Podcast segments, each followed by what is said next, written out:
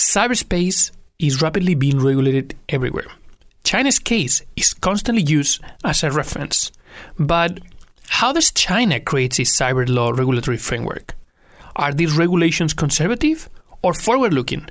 Are regulations promoting or slowing down innovation? Sam Tsai, today's guest, is a research expert and scholar in internet related legislation, intellectual property rights, and WTO rules. Involved in different Chinese and international institutions, currently acts as a deputy director and chief researcher of Cyber Law Center at one of the largest tech companies in China. Sam gave us a big picture of China's internet regulations by digging deep into the approaches, limits, and opportunities. He shared that the same way that a lot of business people still believe a Chinese partner is necessary to conduct business in China, lots of companies are not aware about the open opportunities in the country for international tech players.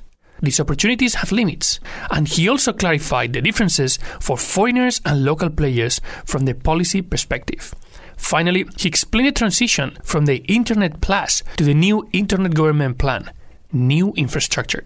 This is Oscar Ramos. Let's take a look at the China internet regulations right now. They don't think about their customer. They don't even know who their customer is. How can women actually support each other? Blockchain is essentially a very fancy database. You can do it now with what is existing today. Like in China, it was a crazy thing. You know? Mobile, mobile, mobile, mobile internet, mobile app. There was never lack of data in China. It was more of people who knows how to use data. It strikes me as the lack of awareness of what it means to do an exit. You're listening to the China Startup Pulse, your looking glass into the Chinese investment and startup ecosystem from the movers and makers themselves. Please don't forget to share and comment on whatever platform you use to listen to this podcast. So, welcome everybody to another episode of the China Startup Pulse. Today, we have a very serious topic with a great guest, Sam Tai, CEO of Prisma Think Tank. Um, we're going to talk later about what is exactly Prisma Tank, but uh, I just want to give you uh, an overview of, of uh, what Sam has been uh, up to during his uh, his experience. So Sam has been part of uh, regulatory bodies for the government, working with the Ministry of Industry, Information and Technology. He's been part of the cyber law teams in some of the top players in the internet industry in China. And he's also a scholar that is teaching about cyber law both in China and abroad. Sam, Welcome to the podcast. And please, can you explain us a bit about Prisma Think Tank? Thanks very much for having me. It's, my uh, pleasure to be here. Prisma Think Tank is a global network. Actually, we specialize in internet uh, uh, policy and legal issues. We have presence in like Paris, Hong Kong, mainland China, even in, in Brazil and a lot of places. It's a global network. We provide services in legal and policy issues specialized in internet industry. Okay, Sam, we had a lot of guests coming to the podcast and they all introduced the evolution of the internet industry in China. Today, everybody knows that, okay, there's something very interesting happening here. Um, China is becoming a superpower in terms of exporting innovation. And everybody talks from the point of view of technology or product or sales or marketing. But obviously, like the regulatory frameworks are very important globally. So can you explain us a bit how has the internet industry evolved in China from that point of view of, uh, of regulations? Okay, this is a this is a big question. Uh, yes, I think in, in this uh, internet industry, usually we talk much about the business model. We talk a lot about the technology uh, development, but there's also a very key aspect, which is the policy aspect. Without the policy aspect, I don't think we can develop very well this industry. So I think China internet is something quite new, like many countries. So the regulation evolves with the industry uh, step by step. So it's difficult to, to describe the situation in a very short period of time. But I think uh, uh in case of China, it's that uh, the regulator uh, tries to reg- regulate internet industry step by step. It's not just all of a sudden everything is done. And uh, there's a keyword is called inclusive regulation. It means that regulation should be you know, inclusive and uh, pro-innovative. Sure. Well, I mean, we've seen is that uh, normally what what's happened every time there's a new product, new technology that go, goes to market, different uh, regulators they have uh, very different approaches to regulate this new happening. So we've seen very different approaches to handle the fact that that new technology is changing the world. And um, some regulators are a bit more um, reactive in terms of uh, they let things happen and then based on that they react to the demands and the pain points that are created from this new new technology. And, and there are others that are they kind of slow down the adoption of new technologies because they want to make sure that there's a very clear framework when certain new products go to market. And i wanted to hear your thoughts about how has that been something that shaped the internet industry in china?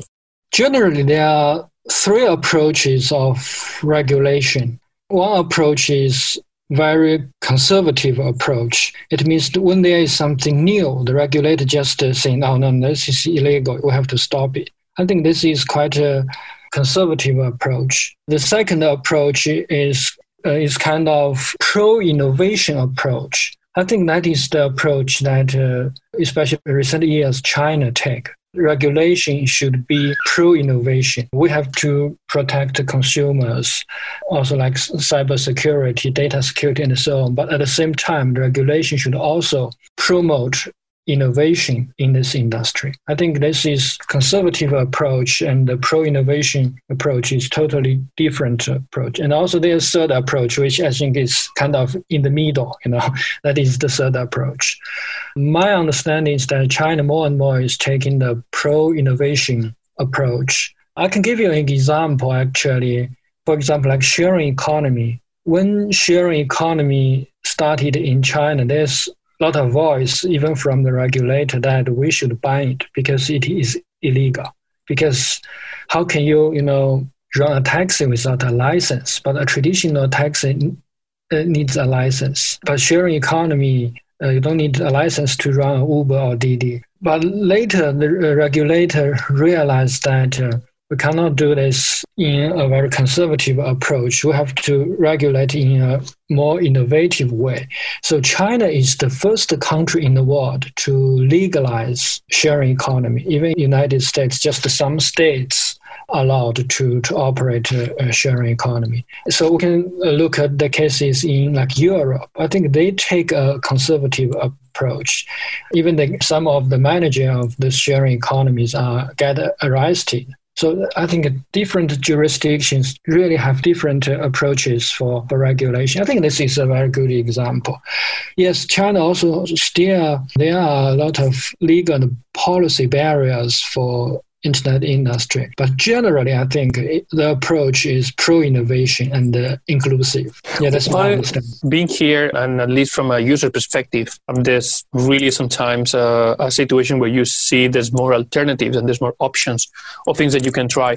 Why do you think the regulator takes this approach of being so open to allow new things to happen? I think uh, there are quite a, a lot of reasons. Uh, one reason is that China is generally the government policy is quite supportive of the development of industry. Basically, we really embrace technology. This is the kind of general trend.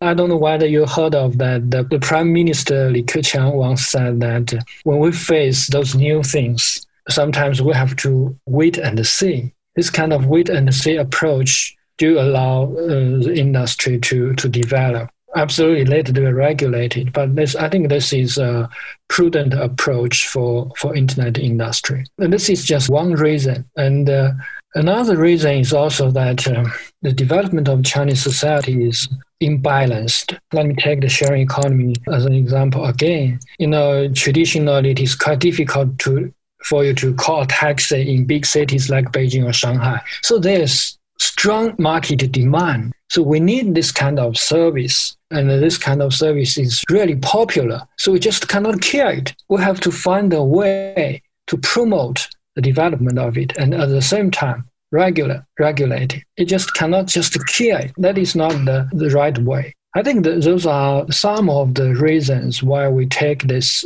approach. Chinese government is really supportive of internet industry development. It's already several years ago. We have a new concept called the Internet Plus. Uh, this is a concept originated from China. I'd like to talk more later about this Internet Plus because it's a very local concept that was promoted by the government, embraced by a lot of uh, entrepreneurs, a lot of VCs. But just to give a bit of context, just on that specific example that you mentioned, we're talking about ride sharing as a solution for transportation. And calling a taxi is complicated. Managing that demand is complicated. But you think about the solution that is used traditionally for people that wants to be able to take a car. Taxis wasn't a, uh, was a solution, but I'll say the standard solution that people would think about would be owning a car. But owning a car is very difficult in China because there's a limited number of plates that are issued, and that, that is obviously very difficult to get access to, which eventually means that a lot of people that wants to have a car, they cannot even have a car because there needs to be a limit. Otherwise, I mean, the traffic in, in Chinese cities is really big. So this is really solving a social pain point that the current solution that was that has been around for, for decades is not very efficient, and then technology can bring another way of solving that. And that is very relevant. So that role of thinking about technology as a way to create more quality is very, very interesting. But going back to the topic of Internet Plus, can you please explain for people that is very familiar, what is Internet Plus? Internet Plus is a concept I think, written in the kind of official government report. I think it's already like uh, several years ago. There's different interpretation of Internet Plus, but generally means that China wants to use Internet as a tool to upgrade the traditional industries like uh, manufacturing, even farming, even like financial services, and so on. So yeah, just use internet to make a digital society to make it simple. So under this concept, uh, Chinese government issued a lot of documents to promote the development of internet industry. So we talk about the user side, how users can benefit a lot from having more alternatives. But for users to be able to have more alternatives, you also need to have more companies that are able to, to deliver that service. And the elephant in the room, particularly for a lot of international industry, is the fact that regulations sometimes are not the same for local players and international players. Can you explain a bit how are these regulations different? Okay. Actually, I do not think that the regulation is different. Actually, the regulation is the same. The issue here is that internet industry in China, like most of the developing countries in the world, the market is not uh, fully open to foreign investment because different country has different commitment to WTO. So some of the services maybe are not open to foreign investment. For example, certain online services like news services are not open to the foreign investment. But if that sector is open to foreign investment and if you have established an entity in China and operate in China, the regulation is the same. It does not distinguish foreign investment or domestic investment. I think the key issue is is here. I think that's very interesting. Can you share some examples? Because I mean, you as a scholar, as a researcher, as a person that has been working with some of these uh, very large internet companies, that they don't just develop their activity in mainland China, but they operate all over the world you are helping those companies understand and make decisions from a regulatory point of view. Can you share some examples where these companies, their activity has been limited by regulations in other countries. Well, let me give you an example like the e-commerce, for example. Many years ago, if you want to establish uh, a WFOE, to do e-commerce in China, it is not allowed because. Okay. Let me explain for the audience. In China, there is different types of entities that you can create. Some of them are domestic entities. Some of them are foreign invested entities. And among the foreign invested entities, you have JVs or your ventures, or you also have WFOEs, which are wholly foreign owned entities. And so in this case, would yeah, be an entity set up in China that is 100% owned by foreign shareholders. Yeah, but now this market is already open. So as foreign, like WFOE, you can also establish e-commerce company and compete with Alibaba or JD, the domestic companies. And the, the point is that the regulation of the regulator in those companies, no matter it's domestic or it's foreign company, it's the same. It's the same. We cannot say there's difference. Understand there are certain industries where the regulation is exactly the same and it doesn't matter where is the nature of the company. Uh, my question was, you mentioned that uh, every government has certain limitations in terms of uh, internet uh, industry. Some of them are more strict, some of them are more lax in the requirements that, uh, that they have. So I wanted to hear some examples of regulations that limit the activity of um, foreign players outside of mainland China? As far as I know, there are also quite a lot of countries like this because if you look at uh, those countries' commitment to WTO, a different country has different commitments. So, an example is like India. India also has certain limitation in uh, in those industries, like uh, including internet industries. And uh, for certain country, if you want to, to operate, you, you need to have a license. Uh, China is the one is the one that you need to have a license. Yeah, and also like like India, and also especially developing countries, usually they require a, license to for you to operate uh, in in their country. Okay, so I'd like to talk more a bit about specific regulations and how these regulations sometimes can be helpful to develop an industry. So you mentioned that the Chinese government is looking at regulation as a way to facilitate the development and the launch of new services that can enhance the user experience and what is available for regular users. And one of the topics of right now is very, very, very sensitive globally is data privacy and how this is very relevant for the artificial intelligence um, industry. Can you share a bit what is currently the framework that are more relevant for the artificial intelligence industry in China? Legal and policy issues in artificial intelligence discussed in China now are quite similar to like in EU or in the United States. Generally, there are a lot of legal issues. I can just simply explain. For example, the first one is about the data protection like uh, AI, you know, we need a lot of data, but how to protect this uh, data? Data protection is a big issue. Another issue is data ownership because like one company collect a huge amount of data, but who owns those data, right? It's the user or it's the company or in the public domain. So who owns the data? I think we also have a lot of discussion like in EU. Still there's no clear answer. This one data issue, data ownership and data protection is one issue. Another issue is like a liability issue if you develop autonomous driving, you know that uh, there are five levels of autonomous driving. So if there's an accident, who is going to be responsible for for the accident? This is the liability issue, especially when technology reach level four level five, right? There's no driver. So who is going to be liable? This is also the issue that we're discussing in China. Uh, the third issue is like intellectual property issue. Like, like AI can, you know, can write a poem, can write, uh, can, can write a song. So who owns this song, the intellectual property? This is the third issue. The fourth is about uh, like uh, discrimination issue. So a lot of decisions made based on data.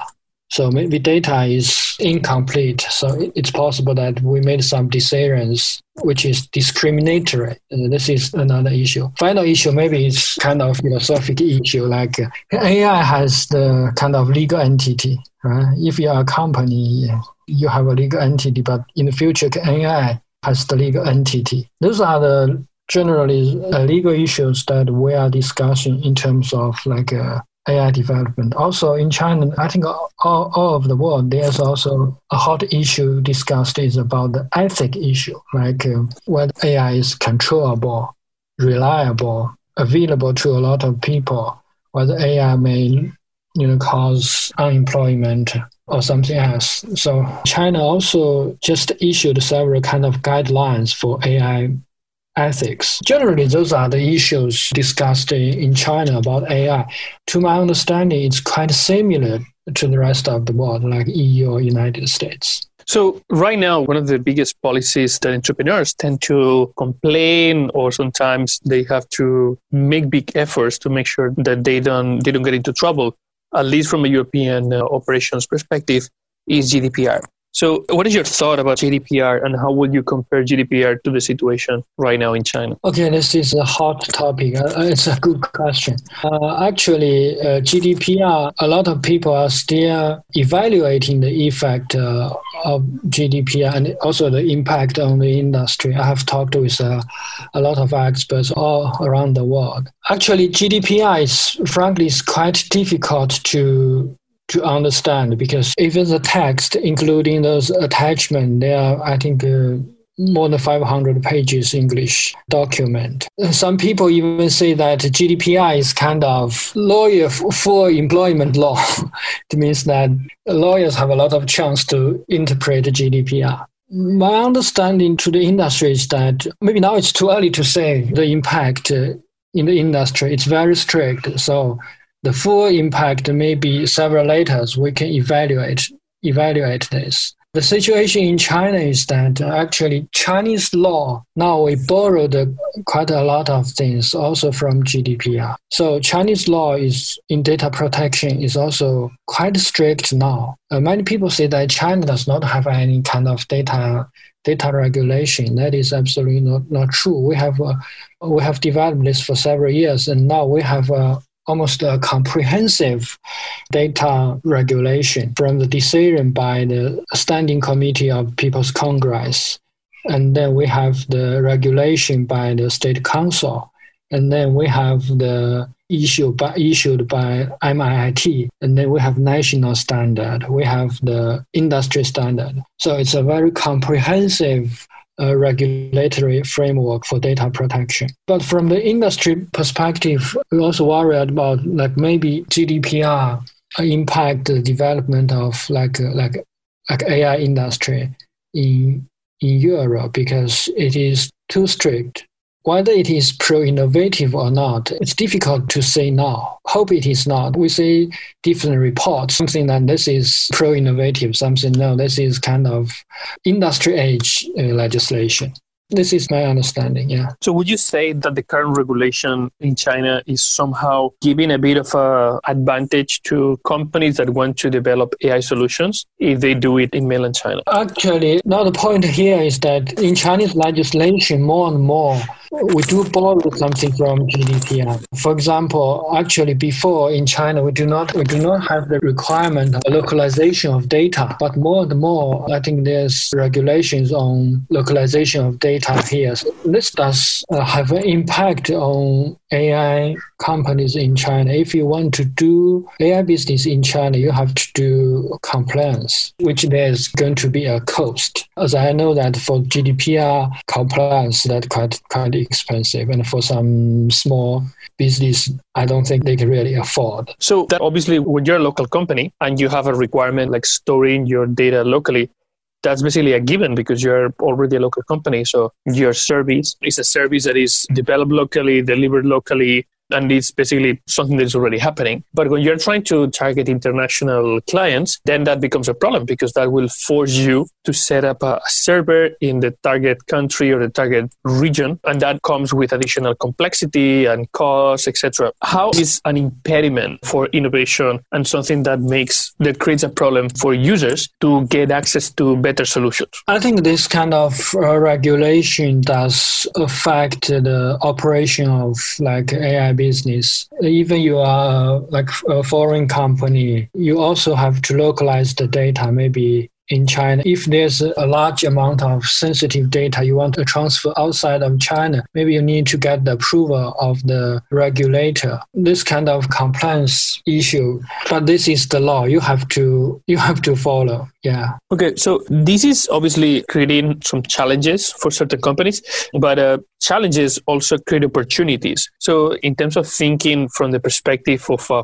foreign entrepreneur or a foreign company that wants to deliver their service in, uh, in China. How is this uh, regulation something that, uh, that shapes opportunities for non-Chinese companies? Okay, I mean opportunities. I think uh, there are a lot of opportunities from the policy perspective. The general trend is that the Chinese market, the internet market, is more and more open. Actually, before there's a lot of things that you cannot do as a WFOE, but now you can do, uh, as I mentioned, like uh, e-commerce and some other online services. So this is opportunity. As long as the, Chinese internet regulation generally is kind of license-based regulation. So if you get the license, means that you have kind of advantage to do it in China. You are in a better position than those who uh, do not have a license to operate in China. So I think this is also kind of opportunity. And also, as you may know, that Chinese market is quite huge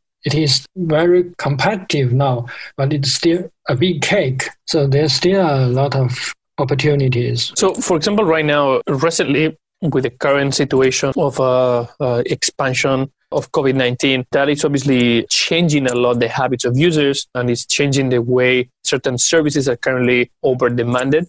Some of them are trying to solve the pain points of people in their daily lives. Explosion of online education, for example, has been uh, dramatic. And for example, the, the exercise that China had to went through as, a, as the first and largest experiment of work from home type of situation where suddenly like hundreds of millions of people had to go and work from home hundreds of, of millions of children had to go and start learning online had changed, but that has also changed some preferences from users. No, and, and one of the cases that became very very popular was the case of a game called a Plague Inc. that eventually the regulator had to make a decision. Can you explain that case to the audience and give us a bit of a, a perspective from a regulatory point of view? Uh, my understanding is that actually uh, two or three years ago, actually the, the regulator in China issued a regulation saying that uh, every game operated in China needs to have a license, including those mobile games in App Store.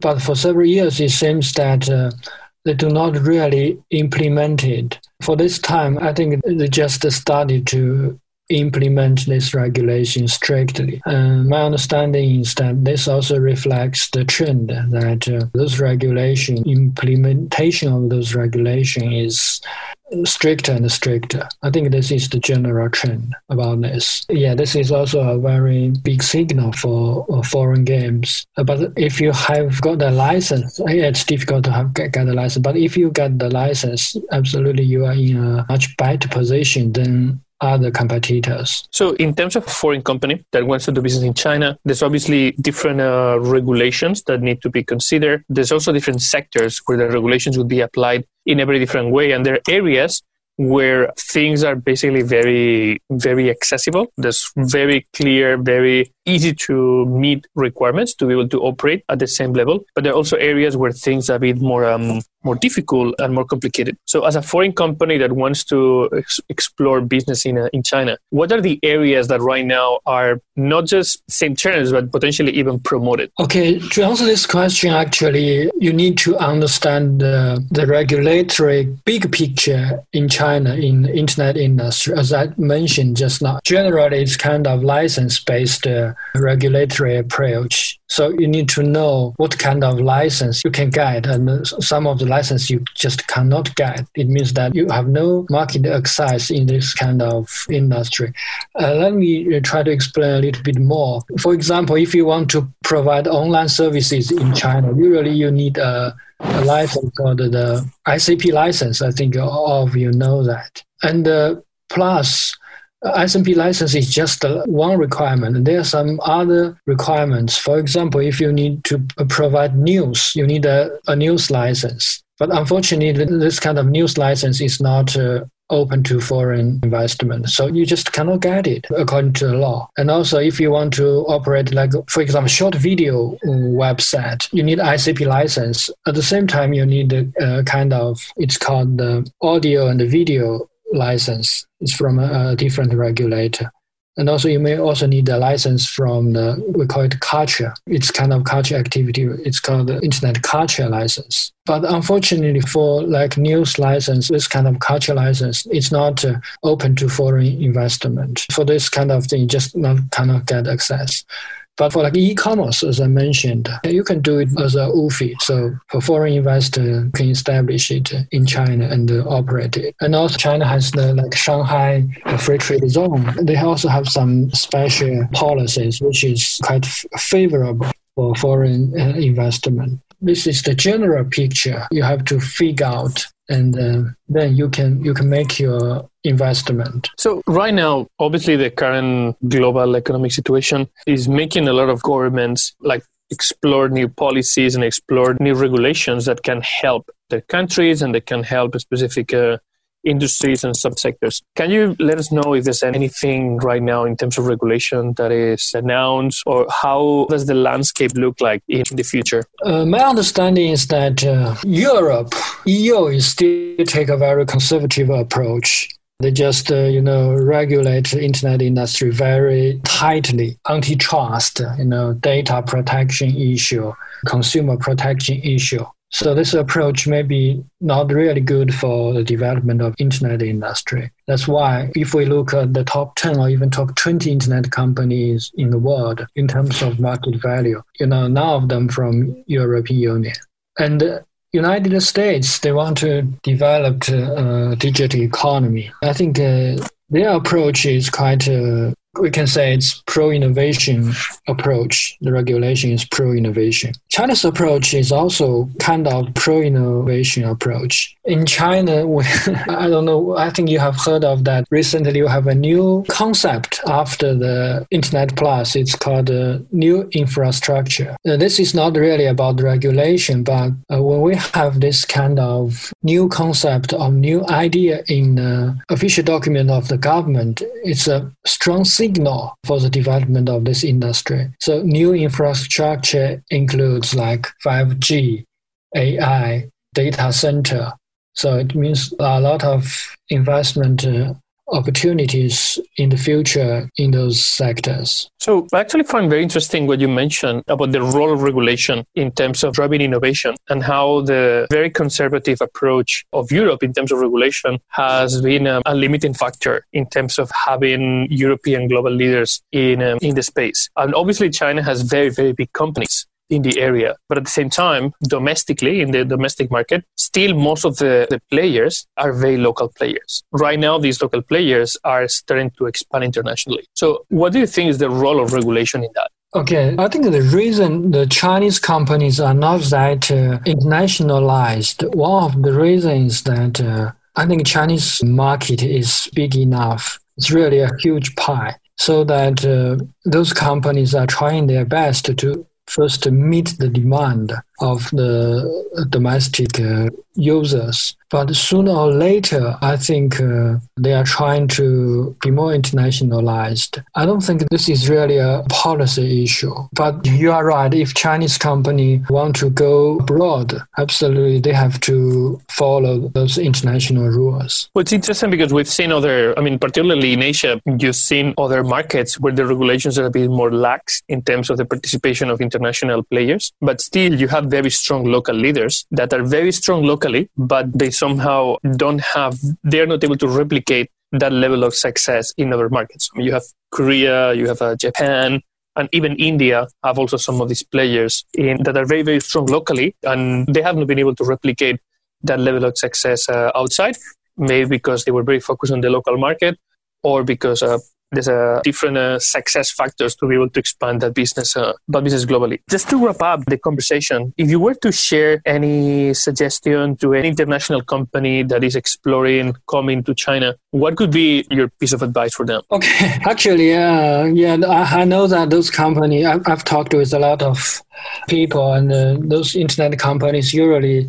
they talk about the not about their, their very successful business model and they're very successful you know super technology. But also if they want to do business in china they also have to pay more attention to those policy issues. Uh, some of the things that uh, the market is not open. So no matter how successful a business model or technology is you just cannot do it. So you have to figure out earlier and make your strategy. And the general trend, I think, is the market is more and more open, but you need to, you know, have a trial, including apply those license. I've met some of the people saying that, oh, we just cannot do it. I asked them why. They said that someone told me, but actually it's not true because according to the law, the market is open. Actually, you can apply those kind of license. So you need to find a lawyer, find a consultant to to figure it out. My advice is that uh, there are a lot of opportunities in Chinese market. We need to pay more attention to those policy issues. Some of my conversations, I still keep having, still people says, oh, but if you want to do business in China, you need to have a, a local partner because that's a, a, mandatory requirement. And when I explain the well, that's not true. You can actually have a full ownership of your company. They raise the price. In this specific industry, it is very dynamic. The opportunities in terms of uh, more uh, businesses where you can run your operations without having any type of limitation uh, other than applying for the licenses like any other player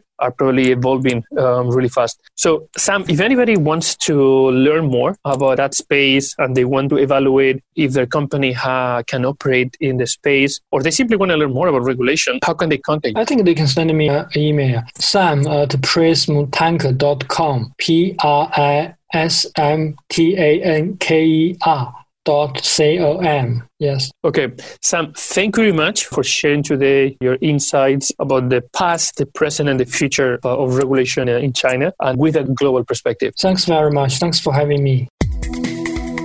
Are you listening to this episode on Himalaya? Whether you are a podcaster or a fan, Himalaya is designed with you in mind and has a ton of cool features like curated, shareable playlists and collections made just for you, along with personalized recommendations to help with content discovery. It's definitely my favorite listening app, and I'm sure it'd be yours too. Download Himalaya app right now and be sure to follow my show once you're there. I just want to take a minute to thank our sponsors. China Accelerator is the number one accelerator in Asia. Not only were they the first accelerator in China, but they were the first accelerator in all of Asia. They help companies expand and grow into the China market, and Chinese companies grow into the global market. They're also the only accelerator in Asia to have a unicorn come out of it. To find out more, go to www.chinaaccelerator.com. And thank you to People's Squared, the original and first co working space in China. Based here in Shanghai, it is the ideal place for movers and shakers, teams big and small, to find a place where the entrepreneurial spirit and culture lives to call home. You can find out more by going to people squared.com.